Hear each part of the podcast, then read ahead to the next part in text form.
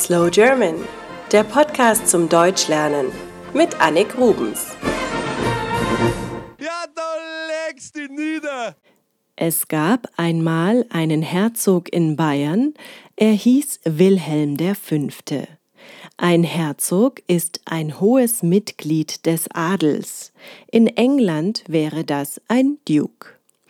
Dieser Herzog jedenfalls wollte am Wittelsbacher Hof, also dem Sitz seiner Familie, immer genügend Bier zur Verfügung haben. Das Bier musste er von kleinen privaten Brauereien kaufen oder sogar aus anderen Bundesländern importieren. Das wollte er nicht mehr, weil es zu teuer war. Er wollte lieber, dass in München selber Bier gebraut wurde. Also gab er den Auftrag, ein Hofbräuhaus zu bauen. Das war 1589 und diese Geschichte ist kein Märchen, sondern wahr. Jetzt wisst ihr also schon einmal, woher das Hofbräuhaus seinen Namen hat. Hof weil es den Hof beliefern sollte, also die Adeligen, Bräu, weil hier Bier gebraut wurde, und Haus ist klar, oder? Im Hofbräuhaus wurde Braunbier gebraut.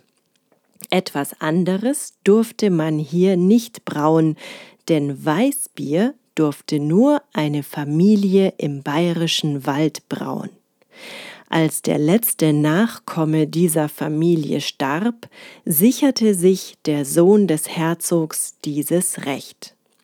Somit durfte im Hofbräuhaus auch Weißbier gebraut werden. Schnell wurde das Bier beliebt und das Hofbräuhaus wurde zu klein, also musste ein Neubau her am heutigen Platzl. Ab 1608 wurden hier Braunbier und Weißbier gebraut.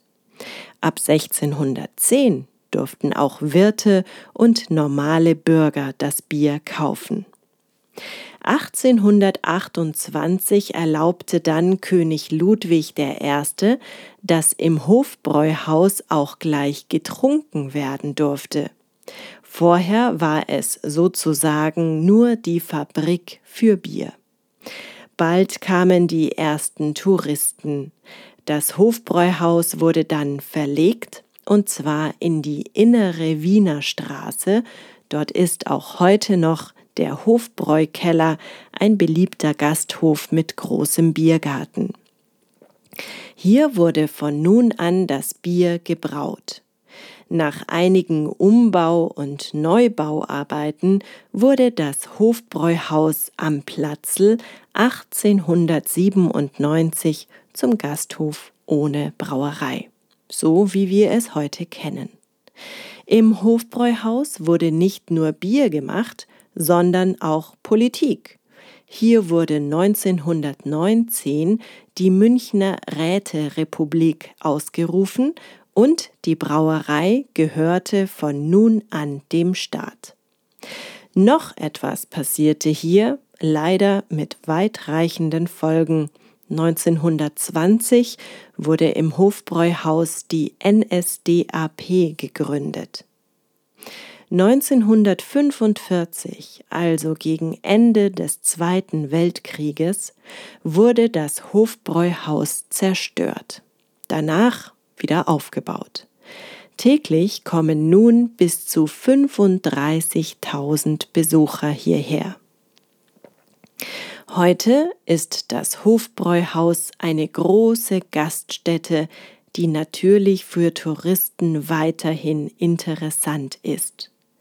Aber auch viele Einheimische kommen regelmäßig hierher. Es gibt Stammtische für die Stammgäste. Sie haben hier sogar ihre eigenen Bierkrüge geparkt. Meistens gibt es zum Essen und dem Bier traditionelle bayerische Blasmusik. Und im Sommer kann man wunderbar im Innenhof im Biergarten sitzen.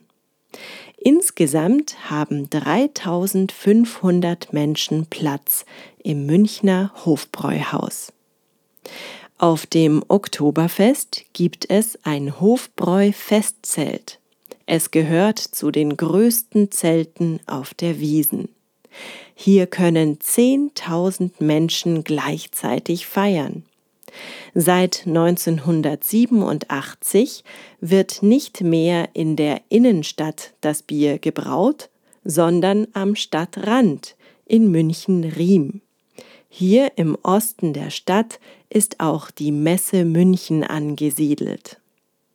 Wenn ihr in den USA lebt, könnt ihr übrigens auch in ein echtes Hofbräuhaus gehen. Es wurde 2004 in Las Vegas eröffnet. Auch in Tokio steht eines, in Dubai und in Seoul. Hofbräu ist zum Franchise-System geworden. In diesem Sinne, Prost! Das war es für heute von Slow German. Mehr Informationen und Musiktipps wie immer auf www.slowgerman.com. Es gibt auch einen Premium-Podcast von Slow German unter slowgerman.libsyn.com. Dort findet ihr zu jeder Folge Lernmaterial und die Folge nochmal normal schnell gesprochen. Thanks for listening to Slow German. More information and musical tips and everything like that can be found on slowgerman.com. There is also a premium podcast that you can subscribe to at slowgerman.libsyn.com, where you get learning material and faster read episodes with every episode. Thanks for listening. Das war Slow German, der Podcast mit Annik Rubens.